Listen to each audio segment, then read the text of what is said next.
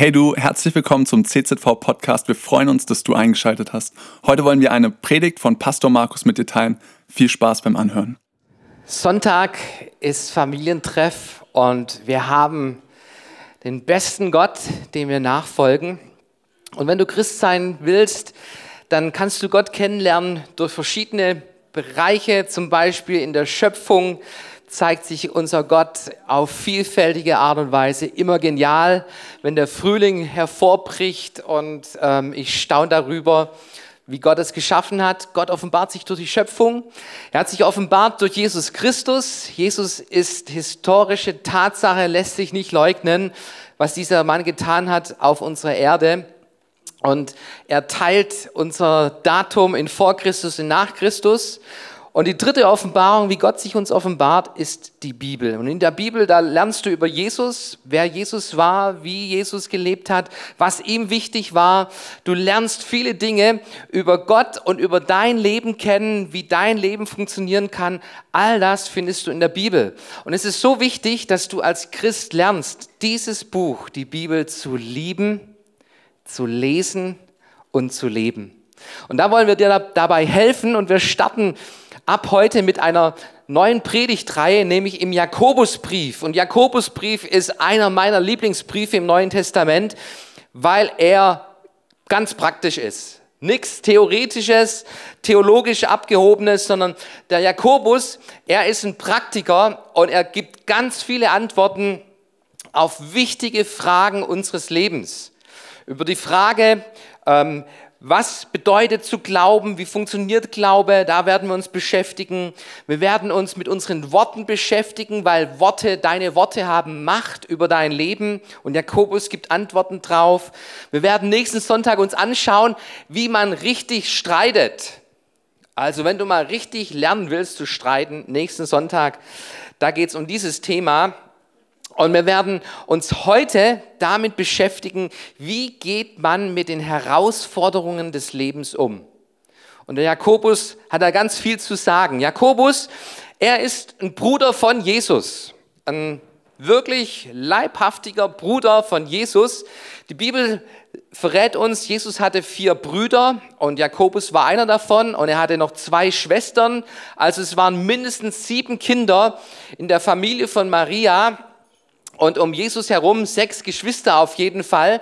Er war der Bruder und am Anfang hat er seinen, Beruf, seinen Bruder nicht ernst genommen oder vielleicht sogar ein Stück weit für irgendwie abgehoben und, und irgendwo verrückt vielleicht angeschaut. Aber er hat Jesus erlebt als derjenige, der er wirklich ist, denn er, der, wo er behauptet hat, dass er sei. Und er war sogar bereit, sein Leben für diesen Jesus zu geben. Am Ende wurde er Märtyrer. Die Juden stürzten ihn, Pharisäer stürzten ihn anscheinend, so berichtet es uns die Kirchentradition, vom Tempel runter und steinigten ihn. Er war der erste Gemeindeleiter in Jerusalem und es wird auch berichtet, dass Jakobus ein Beter war. Und das Gebet ist ein ganz großes Thema im Jakobusbrief. Und die Kirchentradition sagt, dass seine Knie wie die Knie eines Kamels waren. Ihr wisst, warum ein Kamel besondere Hornhaut an den Knien hat, weil die ständig in die Knie gehen und dann steigt da einer drauf oder die Lasten kommen drauf und dann wird er, werden die Knie abgescheuert und Jakobus, er war ein Lastenträger. Er war einer, der die Dinge bewegte im Gebet vor Gott. Und so können wir ganz, ganz viel lernen vom Jakobusbrief und ich möchte dich ermutigen, in den nächsten Wochen sei im Jakobusbrief dabei.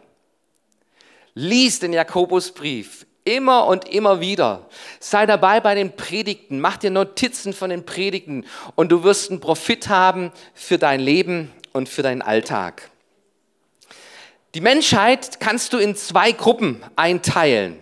Und die eine Gruppe, das sind Jogger. Ihr wisst, was Jogger sind. Das sind die Leute, die draußen rumrennen, mit ihren Sportsachen angekleidet sind und schwitzen und, und da unterwegs sind, auf den Straßen rennen, das ist die eine Seite der Menschheit, das sind die Jogger. Und die andere Seite der Menschheit, das sind die Menschen, die Jogger null verstehen können, warum sie sich das antun. Und ich habe jahrelang zur zweiten Gruppe gehört. Für mich waren die Jogger, hey, warum tust du das an? Du, die, die, stehen früh, die stehen morgens vorm Frühstücken auf und joggen erstmal eine Runde. Mann, warum? Die, die, die schwitzen. Hinterher müssen sie duschen nach dem Joggen. Nochmal eine extra Dusche. Warum tun sich Menschen sowas an zu joggen? 2015 kam ich in Reha und so mein Arzt, der meinte, Jogginggruppe, das ist etwas für Sie, Herr Göhner. Und ähm, ja, sportlich bin ich ja, also meine Sportklamotten angehabt. Und erste Jogging-Treffen, ich ganz vorne am Start und es geht los und ich renne und ich renne und bin vorne dran. Ein paar hundert Meter. Und auf einmal merke ich, mein Herz schlägt. Und ich merke, wie mir der Atem immer schwerer fällt. Bis an dem Punkt, wo ich merke, hey, die Truppe von hinten, die überholt mich. Und in der Truppe, da waren noch ältere Leute drin, als ich drin war. Und letztendlich, du, ich, ich musste anhalten und erstmal nachdenken, warum tust du dir das überhaupt an? Aber ich habe eins erkannt, das Problem letztendlich war meine Kondition hey, ich, ich war es nicht gewohnt, zu, zu joggen, zu rennen, zu laufen. So für mich war Spazieren gehen, das war, das war mein Alltagstrott irgendwo. Und ähm, mein Ehrgeiz hat mich gepackt und ich fing an, meine Kondition aufzubauen. Und heute gehöre ich zur anderen Seite der Menschheit, die sagt, jawohl, Jogging ist eine schöne Sache. Sich auszupowern, zu schwitzen, am Ziel anzukommen und zu denken und zu wissen, hey, ich habe es geschafft, bin durchgerannt, ohne anzuhalten, ohne zu stoppen. Und dann hinterher die kalte Dusche, hey, es gibt nichts Schöneres. Und ich möchte dich jetzt bekehren, nicht bekehren zum Jogging, Worum es mir geht heute Morgen ist, dass unser Leben kein Spaziergang ist. Und auch unser Christsein ist kein Spaziergang. Wenn du denkst, hey, jetzt bin ich Christ, ich folge Jesus nach und dann ist jeder Tag Sonnenschein und alles ist easy und es gibt keine Probleme mehr, dann folgst du irgendwo einem falschen, einer falschen Illusion nach. Auch Christsein ist ein Lauf, ist ein Marathon ist kein Spaziergang. Und was du als Christ auch brauchst, ist eine Kondition. Eine Kondition, die am Ziel ankommt, die an den richtigen Momenten, wo du denkst, hey, warum tue ich mir da an, tue ich mir das an, dass du weißt, am Ende, es lohnt sich. Es lohnt sich durchzuhalten. Es lohnt sich, diesen Lauf des Lebens mit Gott an meiner Seite durchzugehen. Und ich möchte mich nicht im Kreis drehen. Ich möchte nicht auf dem Stuhl irgendwo sitzen und Bequemlichkeit pflegen, sondern ich will. Ich will mein Leben meistern. Und genau darum geht es im Jakobusbrief. Schau dir mal an, wie Jakobus seinen Brief beginnt in Jakobus Kapitel 1. So in den ersten Versen, Jakobus, Knecht Gottes und des Herrn Jesus Christus, grüßt die zwölf Stämme, die in der Zerstreuung sind. Und du siehst dann gleich die Adressaten von diesem Brief. An wen schreibt Jakobus seinen Brief? Es sind die Stämme, die in der Zerstreuung sind. Das Volk Israel, das hatte eine Verheißung Gottes, dass Gott ihr Gott ist und dass Gott sich um sie kümmern wird und dass Israel eine starke Nation sein wird. Und unter David, unter Salomo hatte Israel seine Blütezeit. Und dann Plötzlich das Volk Israel wandte sich von Gott ab und die Feinde kamen und die Feinde plünderten und die Feinde raubten auch Menschen, führten sie ins Exil, in Gefangenschaft. Und du findest einen ersten Exodus durch äh, Gefangenschaft in Assyrien, du findest einen zweiten Exodus in Babylon. Und so gibt es zerstreute Stämme des Volkes Israel. In Apostelgeschichte Kapitel 2 bei diesem Pfingstfest da liest du, dass aus allen Nationen Menschen versammelt waren in Jerusalem. Warum? Weil sie zerstreut waren. Die waren nicht mehr eine Nation. Das war eine zerstreute, eine zersplitterte Gruppe, die auseinandergetrieben worden war, die teilweise in Gefangenschaft geraten waren, im Exil lebten unter fremder Herrschaft. Und was ist jetzt mit dieser Verheißung Gottes? Wo ist dieser Gott, der Sieg schenkt? Wo ist dieser Gott, der, den, der ein, ein Volk eint, der mit einem Volk unterwegs ist. Wo sind die Verheißungen Gottes in Erfüllung gegangen? Und genau an solche Menschen, die an diesem Punkt vielleicht stehen, hey, ich kann nicht mehr und wo ist Gott und weshalb greift Gott nicht ein? Genau an so eine Gruppe schreibt Jakobus seinen Brief an die Stämme, die in der Zerstreuung leben. Und jetzt schauen wir an, wie in Vers 2, wie es in Vers 2 weitergeht. Meine Brüder, achtet es für lauter Freude, wenn ihr in mancherlei Anfechtungen geratet. Ich weiß nicht, wie es dir geht, aber wenn ich so einen Satz am Anfang von einem Brief lese, von einem Buch lese, also das, das wäre ein Buch, wo ich am liebsten erstmal gegen die Wand schmeißen möchte. So stell dir vor, dein Kollege, dein Freund, dein Bekannter, der hat Krebs, ist krank und jetzt schreibst du ihm einen Brief. Lieber Freund, freue dich, Achte es für lauter Freude, dass du gerade dieses Leid erlebst, dass du gerade diese Herausforderung hast, durch diese Anfechtung durchgehst. Erachte es für lauter Freude. Hey, krasser Einstieg, oder?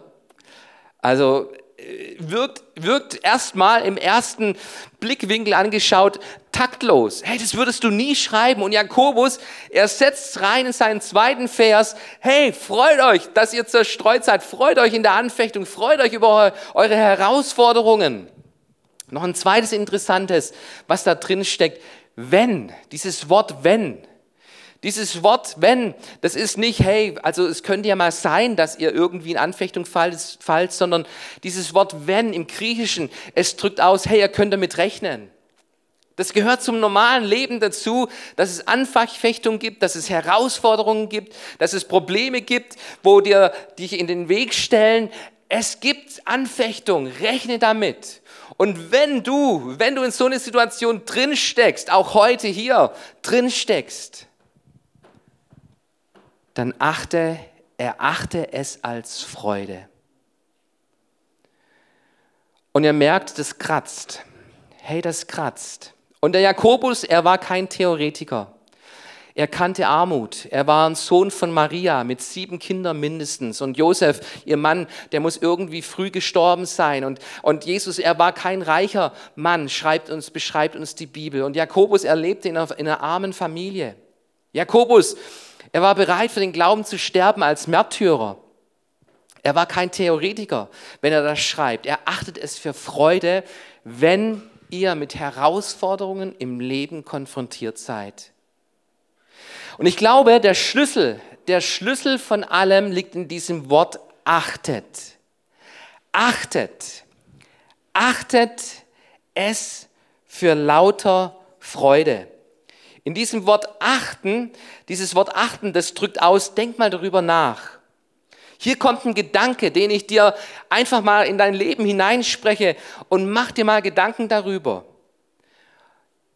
Auf deine Situation, auf deine Herausforderung. Schau vielleicht mal von einer anderen Perspektive auf dein Leben.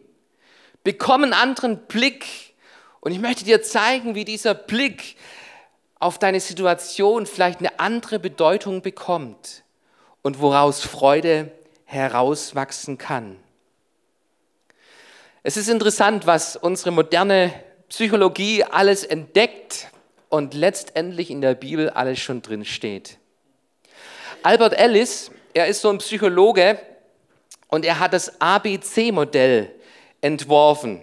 Das ABC-Modell nach Albert Ellis das geht von, einer, von einem Ereignis aus. Und wenn ein Ereignis eintrifft, dann haben wir alle unsere Gefühle. Das ist Menschsein. Hey, scheint die Sonne, dann fühle ich mich gleich besser. Regnet es, dann ähm, ist bei mir das Gefühl ein bisschen gedrückt. Also Ereignisse haben Auswirkungen auf unsere Gefühle. Aber wenn du nur ein Mensch bist, der nach Gefühlen irgendwo sich leiten und motivieren und steuern lässt und sein Leben nach Gefühlen lebt, du, dann unterscheidest du dich nicht viel von der Tierwelt dort draußen, die nach Instinkt, die nach dem Reflex irgendwie agiert und daraus lebt. Und Albert Ellis, dieser Psychologe, er sagt, das A, das ist ein Ereignis und das C, das ist eine Konsequenz, aber mittendrin, da gibt es noch ein B Und das B, das steht für deine, für Beliefs, für deine Glaubensüberzeugung, für deine Beurteilung von einer Situation. Und das ist das, was Menschsein ausmacht. Du kannst nachdenken, du kannst einen anderen Blick mit einem anderen Blick auf die Situation draufschauen. Du kannst Entscheidungen treffen, losgelöst von deinen Gefühlen, weil du eine andere Einstellung dazu bekommst, wenn du vielleicht von einer anderen Seite darauf schaust. Ich möchte es mal so ein Beispiel machen. Der FC Bayern, der ist seit gestern zum sechsten Mal deutscher Meister in Folge. Manchen freut's. Ähm, du reagierst mit Freude auf dieses Ereignis. Ähm, andere Leute, die schalten B mit rein. B. Und, und schauen auf ein, mit einem anderen Perspektive auf dieses Ereignis und sie sagen, hey, ist eigentlich ungerecht, oder? So der Verein mit der meisten Kohle, der sich die besten Spieler leisten kann, hey, das ist doch kein Kunstwerk. Aber wirklich die, die guten Nachwuchsspieler hervorzubringen, die guten Nachwuchsspieler ähm, zu Stars zu machen, zu guten Fußballspielern. Hey, andere Mannschaften zeigen es, dass es können und dann kommt der FC Bayern und kauft die Guten wieder auf. Also es gibt eine andere Perspektive auf die deutsche Meisterschaft, wo der FC Bayern jetzt wieder gewonnen hat. Der Punkt ist der, zwischen A und C, da gibt es das B deine Glaubensüberzeugung, deine Beurteilung von der Situation. Und genau den Punkt, den fügt Jakobus ein, wenn es um Freude geht und Anfechtung geht. Hey, die normale Reaktion auf Anfechtung, auf Herausforderung ist nicht Freude, sondern du denkst, boah, hey, wie komme ich da wieder raus aus dem Schlamassel und, und wie, wie lang dauert das überhaupt noch und eigentlich kann ich ja gar nicht mehr und, und, und wie, wie, wie soll es weitergehen? Und Jakobus sagt, bekomm eine andere Perspektive. Achte, achte auf die Herausforderungen. Du kannst was lernen in deinen Herausforderungen. Du kannst etwas mitnehmen in deiner Situation, in der du gerade drin steckst. Und Jakobus, er bringt verschiedene Bereiche und ich möchte hier mal so vier verschiedene Ansätze anschauen, die Jakobus uns hier bringt in diesem Kapitel. Und das erste ist, Herausforderungen zeigen, was in dir steckt. Herausforderungen zeigen, was in dir steckt. Unter Druck, unter Druck, wenn du Orangen presst oder eine Zitrone presst, dann merkst du, was dabei herauskommt. Entweder Orangensaft oder Zitronensaft. Entweder was Süßes oder etwas Saures, Bitteres. Und genauso ist es mit unserem Leben, mit den Herausforderungen unseres Lebens, mit, mit Situationen, die dir zu kämpfen machen, wo du denkst, wie, wie soll das werden, wie soll ich da durchkommen? Solche Situationen offenbaren deinen wahren Charakter. Und weißt du, was das Leben ausmacht? Letztendlich macht es deinen Charakter aus. Wie du mit deinem Leben umgehst, was du aus deinem Leben machst. Und dazu gehören auch Situationen, die dich herausfordern. Und ich staune manchmal über mein Leben und Situationen, wo ich feststelle, was da rauskommt. Du stehst im Stau und du regst dich auf. Regst dich auf, weil es nicht schneller geht und weil du nicht so schnell, so schnell zu deinem Ziel kommst. Dabei ist vielleicht vorne irgendwo ein Unfall passiert oder eine Baustelle, wo, wo Straßen repariert werden. Und hey, da kommen Dinge heraus. Du schreibst eine schlechte Note in der Schule. Und dann, wer ist schuld? Immer die Lehrer, oder?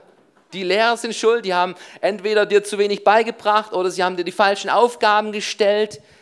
Dabei zeigen Prüfungen letztendlich, was, was du gelernt hast, was, was in dir drin ist. Vielleicht wirst du enttäuscht, verletzt von anderen Menschen. Und was kommt heraus? Ist es Bitterkeit? Ist es Vergebungsbereitschaft? Und Jakobus, er zeigt uns, dass Herausforderungen und Prüfungen in unserem Leben genau dazu beitragen, zu zeigen, was aus uns herauskommt, was in uns drin steckt. Und manchmal kann es bedeuten, dass es da Felder gibt in meinem Leben, wo ich noch lernen muss. Wo ich lernen muss, richtig damit umzugehen wo ich lernen muss, so zu reagieren, wie es die Bibel mir zeigt, wie es Jesus uns vormacht. in Liebe, in Vergebungsbereitschaft zu reagieren. Und ich bin davon überzeugt, manchmal lässt Gott sogar in seiner Barmherzigkeit und Gnade Situationen zu in unserem Leben, die uns herausfordern. Weil Gott liebt dich, ohne Frage. Aber weil er dich liebt, lässt er dich nicht so, wie du bist, sondern er, er, er quetscht manchmal, er lässt Situationen zu, wo du, wo du nicht mehr easy irgendwie dich rausflüchten kannst, sondern er lässt Situationen zu, die sich zuspitzen, die dich drücken, die dich herausfordern, um das Beste aus dir herauszubringen. Situationen herausfordern und zeigen, wer du bist. Ein zweiter Punkt, den Jakobus uns zeigt hier, Herausforderungen bewirken Standhaftigkeit. Jakobus sagt, er achtet es für lauter Freude, wenn ihr in mancherlei Anfechtung geratet, da ihr, da ihr ja wisst, dass die Bewährung eures Glaubens standhaftes Ausharren bewirkt. Weißt du, was die Welt braucht? Das sind Christen, und nicht nur Sonntagschristen und nicht nur sonnige Christen, sondern Christen, die auch bei Regen, bei den Stürmen ihres Lebens eins gelernt haben. Glauben bedeutet standhaft zu sein. Auch in den Stürmen, in den Kämpfen unseres Lebens. Nicht irgendwo einzuknicken, wenn es nicht so läuft, wie man es sich vorstellt. Wenn das Leben kein Spaziergang ist, sondern wenn du an Punkte kommst, wo du sagst, hey, ich kann nicht mehr, wie soll es weitergehen? An diesen Punkten im Glauben standhaft zu sein und zu merken und zu wissen, Gott, du schenkst deine Kraft den Schwachen, du bist da. Unsere Schmerztoleranz, die ist ziemlich gering. Wenn Dinge nicht so laufen in meinem Alltag, wenn, wenn Dinge nicht funktionieren, so wie ich es mir wünsche, du, da ist meine Schmerztoleranz ziemlich gering. Und ich merke eins, Gott, Gott prüft uns an diesen Punkten, weil er eins möchte, dass unser Glaubensmuskel gestärkt wird, dass wir im Glauben stark werden.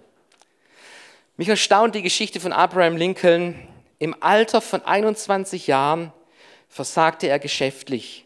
Ein Jahr später kandidierte er für das Parlament und verlor.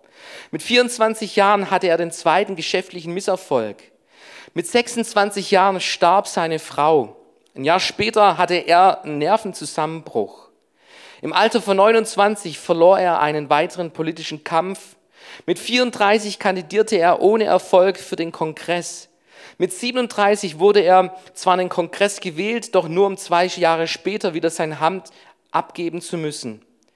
46-jährig versagten seine Bemühungen, für den Senat zu kandidieren.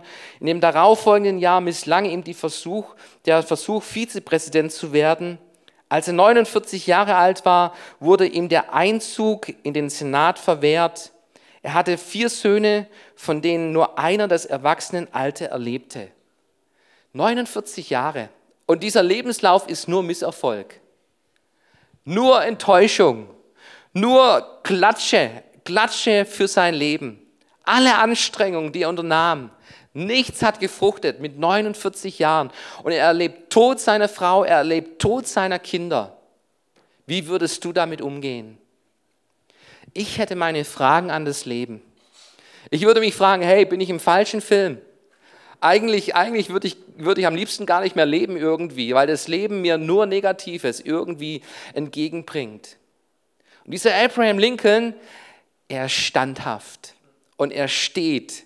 Und mit 51 wird er zum Präsidenten von den Vereinigten Staaten gewählt. Und er gilt als einer der größten Präsidenten, die dieses Land jemals hatte, die dieses Land einte und in eine gute und sichere Zukunft hineinführte, in einer wichtigen Phase dieser Geschichte. Standhaftigkeit. Wenn das Leben, wenn das Leben dich umschmeißt, du dann steh wieder auf. Steh wieder auf.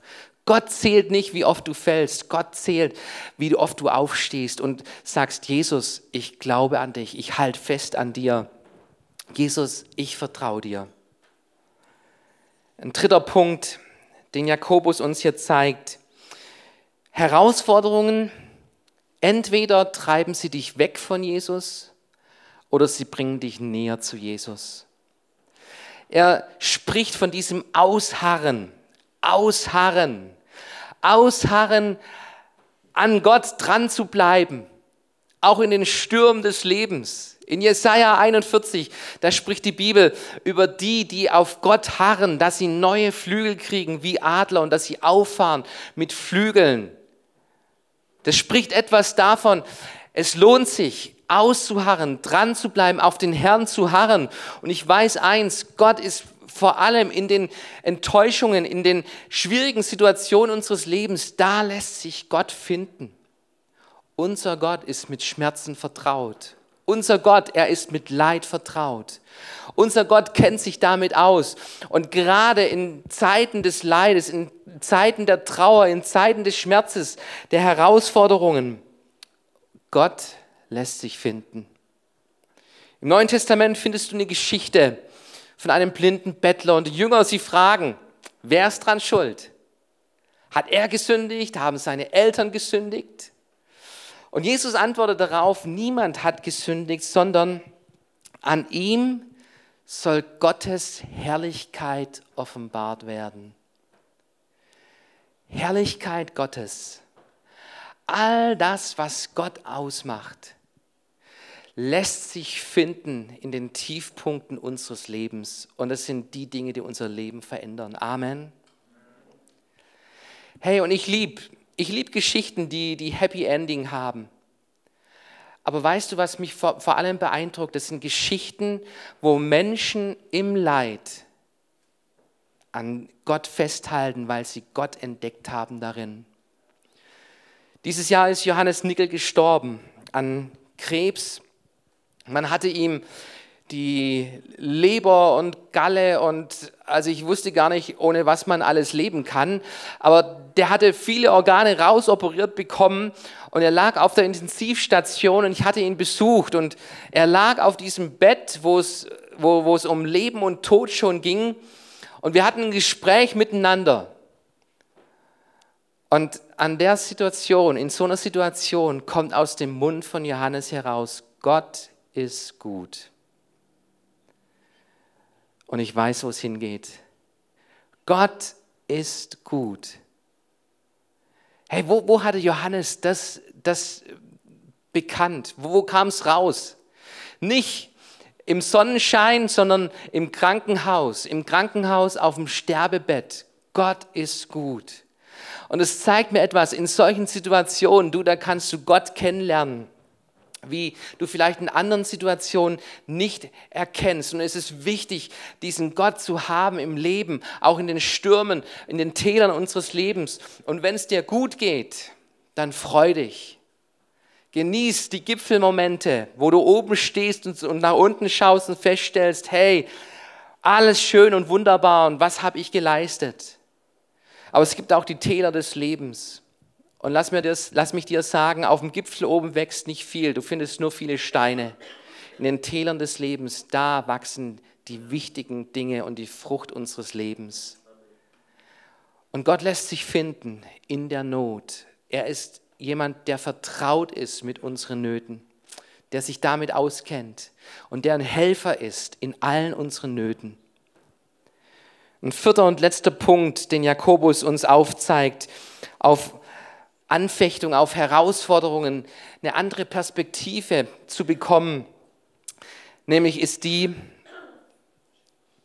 Herausforderungen, deine Probleme haben nicht das letzte Wort.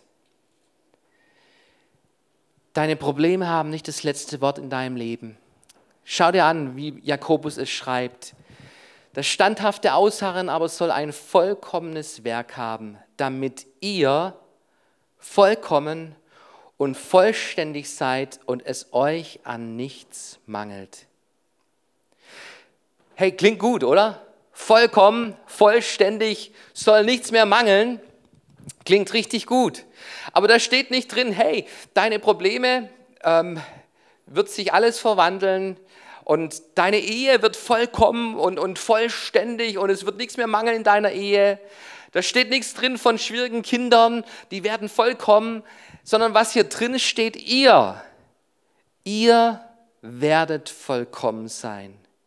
ihr werdet vollständig sein. Ihr werdet keinen Mangel mehr haben.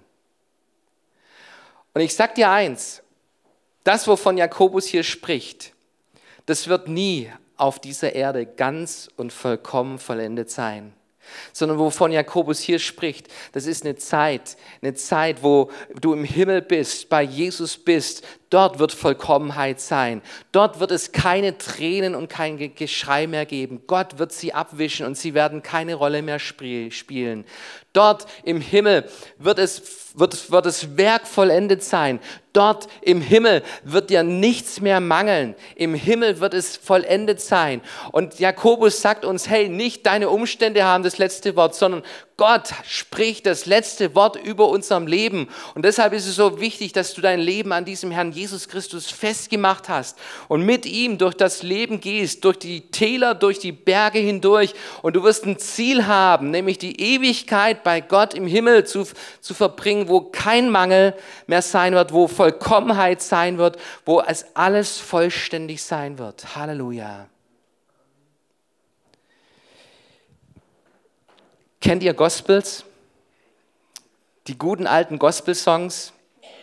So in der heutigen Generation ähm, nicht mehr so beliebt. Wo ich groß wurde, hey, mein Bruder, das war so ein richtiger Gospel-Freak, der konnte Klavier spielen, Gospelmusik rauf und runter. Und ähm, ich liebe diese Musik. Ich liebe die, die guten alten Gospels. Und weißt du, wie die entstanden sind? Von den schwarzamerikanischen Sklaven. Und sie waren auf den Feldern und sie mussten arbeiten als Sklaven für ihre weißen Herren. Und sie wurden ausgepeitscht und sie wurden missbraucht und sie wurden für gering geachtet von der weißen Bevölkerung. Und diese Schwarzen auf den Feldern, da entstanden diese Gospel-Songs. In ihren Färchen, wo sie abends dann zusammengepfercht wurden, dort entstanden diese Gospel-Songs. Und diese Gospel-Songs, die haben eine Hoffnung. Diese Gospel-Songs, die drücken eine Freude aus. Diese Gospel-Songs, sie, sie drücken den Glauben aus von Menschen, die erkannt haben, worum es geht im Leben. Hey, das Leben ist nicht einfach. Und es ist eine, eine, Sauerei, wenn Menschen unterdrückt werden, wenn Menschen in Sklaverei gehalten, gehalten worden sind. Eine absolute Sauerei. Aber du findest in diesen Herzen dieser Menschen eine Hoffnung. Und diese Gospel-Songs, die drücken es aus. Und so ein Lieblingssong ist Oh, when the saints go marching in. Wenn du nicht kennst, google mal bei YouTube. Oh, when the saints go marching in. I want to be in that number ich werde dabei sein. Und sie wussten eins, wenn wir hier nicht befreit werden, es wird einen Moment geben in der Ewigkeit, wo wir die Freiheit Gottes erleben und in Ewigkeit als freie Kinder Gottes unterwegs sind. Und in diese Zahl, da reihe ich mich ein, da möchte ich dabei sein. Wie schaust du auf Herausforderungen deines Lebens? Ich möchte dir einen Vers noch aus dem Hebräerbrief zum Schluss zeigen. Hebräer 12. Da wir nun eine solche Wolke von Zeugen um uns haben, so lasst uns jede Last ablegen und die Sünde, die uns so leicht umstrickt. Lasst uns mit Ausdauer laufen in dem Kampf, der vor uns liegt, indem wir hinschauen auf Jesus, den Anfänger und Vollender des Glaubens, der um der vor ihm liegenden Freude willen das Kreuz erduldete und dabei die Schande für nichts achtete und der sich zu Rechten des Thrones Gottes gesetzt hat. Achtet doch auf ihn der solchen Widerspruch von den Sündern gegen sich erduldet hat, damit ihr nicht müde werdet und den Mut verliert. Dieser Vers, diese Verse greifen genau das auf, worüber Jakobus in seinem Brief schreibt. Und sie zeigen uns ein Riesenvorbild. Achtet auf ihn, auf Jesus. Auf Jesus, der um lauter Freude willen das Kreuz erduldete. Hey, das Kreuz war, war nichts Angenehmes. Das Kreuz war die größte Herausforderung auch im Leben von Jesus. Nicht nur der, der körperliche Tod, sondern diese ganze, diese ganzen Sündenlast, dieses Getrenntsein von Gott, was auf Jesus gelegt wurde. Es war eine Herausforderung. Und Jesus erachtete es für Freude. Für Freude. Warum? Hey, es, es zeigt, es zeigt, was in Jesus drinsteckt, nämlich Liebe. Liebe, sein Leben zu geben. Es zeigt, dass Jesus standhaft war im Auftrag, im Leben für Gott. Es zeigte, dass dieser Jesus es wusste, hey, es, nicht, nicht die Sünde, nicht der Teufel hat das letzte Wort, sondern je, mein Gott hat das letzte Wort auch über mein Leben. Und Jesus ist auferstanden und er lebt und er sitzt auf dem Thron Gottes. Unser Vorbild. Cool, dass du dir unsere Predigt angehört hast. Wir hoffen, sie hat dir geholfen und wir wollen dich ermutigen, auch während der Woche Teil einer Kleingruppe zu werden. Schreib uns einfach eine E-Mail an podcast.czv-kreuzheim.de oder komm einfach am Sonntag in unseren Gottesdienst. Folge uns außerdem auf Facebook oder Instagram für alle weiteren Infos. Wir freuen uns auf dich.